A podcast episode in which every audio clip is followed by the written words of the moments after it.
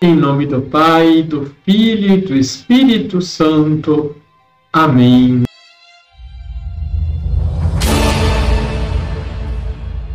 Olá, tudo bem com você? Santo Agostinho, no século V, em seus tratados sobre a primeira carta de São João, escreve que a vida se manifestou em nossa carne. Suas palavras nos animam. Ouçamos o que era desde o princípio, o que nós ouvimos, o que vimos com os nossos olhos e as nossas mãos tocaram da palavra da vida, conforme a primeira carta de João, capítulo 1, versículo 1. Quem poderia tocar a palavra com suas mãos, a não ser porque a palavra se fez carne e habitou entre nós? João capítulo 1, versículo 14. A palavra que se fez carne para ser tocada com as mãos começou a ser carne no seio da Virgem Maria.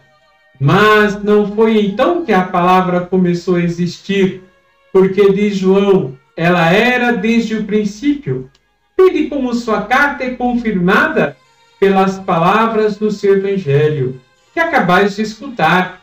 No princípio era a palavra, e a palavra estava junto de Deus, conforme João capítulo 1, versículo 1. Deixe seu like, se inscreva aqui embaixo se você ainda não é inscrito e compartilhe. Liturgia diária. Depois do Natal do Senhor, a Igreja faz memória de algumas testemunhas de amor e fidelidade ao Cristo. Hoje nos recordamos de São João Apóstolo e Evangelista. Ele era um dos dois filhos de Zebedeu, e a tradição dá o nome da mãe como Salomé.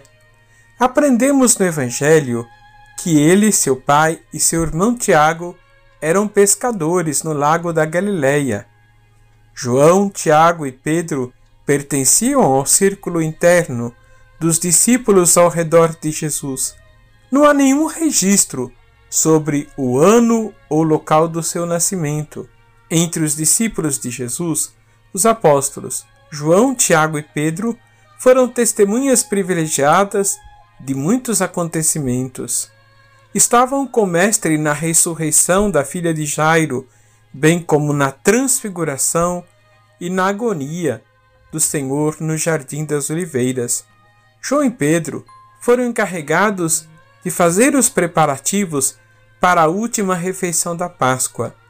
É bem provável que João fosse o outro discípulo que seguia Jesus de perto quando foi levado para a casa do sumo sacerdote, quando estava para ser condenado à morte. João e Tiago foram chamados de Boanerges, ou filhos do trovão, por Jesus. Ele os chamou assim por serem de temperamentos impetuosos. Há uma tradição muito antiga que o apóstolo João se estabeleceu em Éfeso. Conta-se que fazia uma repetida exortação a seus seguidores para amarem até o tédio. Dizia isso: o amor é uma exigência dos ensinamentos do Senhor. Santo Agostinho disse algo semelhante mais tarde: ame e faça o que quiser. O evangelho proposto para o dia de hoje é o de João, capítulo 20, versículos de 2 a 8. O texto narra o episódio em que Pedro e o outro discípulo correram para o túmulo no dia da Páscoa. Maria Madalena lhes anunciara que o túmulo estava vazio e não sabiam onde estava o corpo do Senhor. Pedro e o outro discípulo então correram para o túmulo. Quem é esse outro discípulo? Por muito tempo acreditou-se que era João, apóstolo e evangelista, que não queria mencionar seu próprio nome ao escrever o Evangelho. O discípulo amado é a síntese do discípulo perfeito, que resume em si todas as qualidades de um discípulo verdadeiro e ideal de Jesus. Ele é quem está mais próximo do Senhor na última ceia.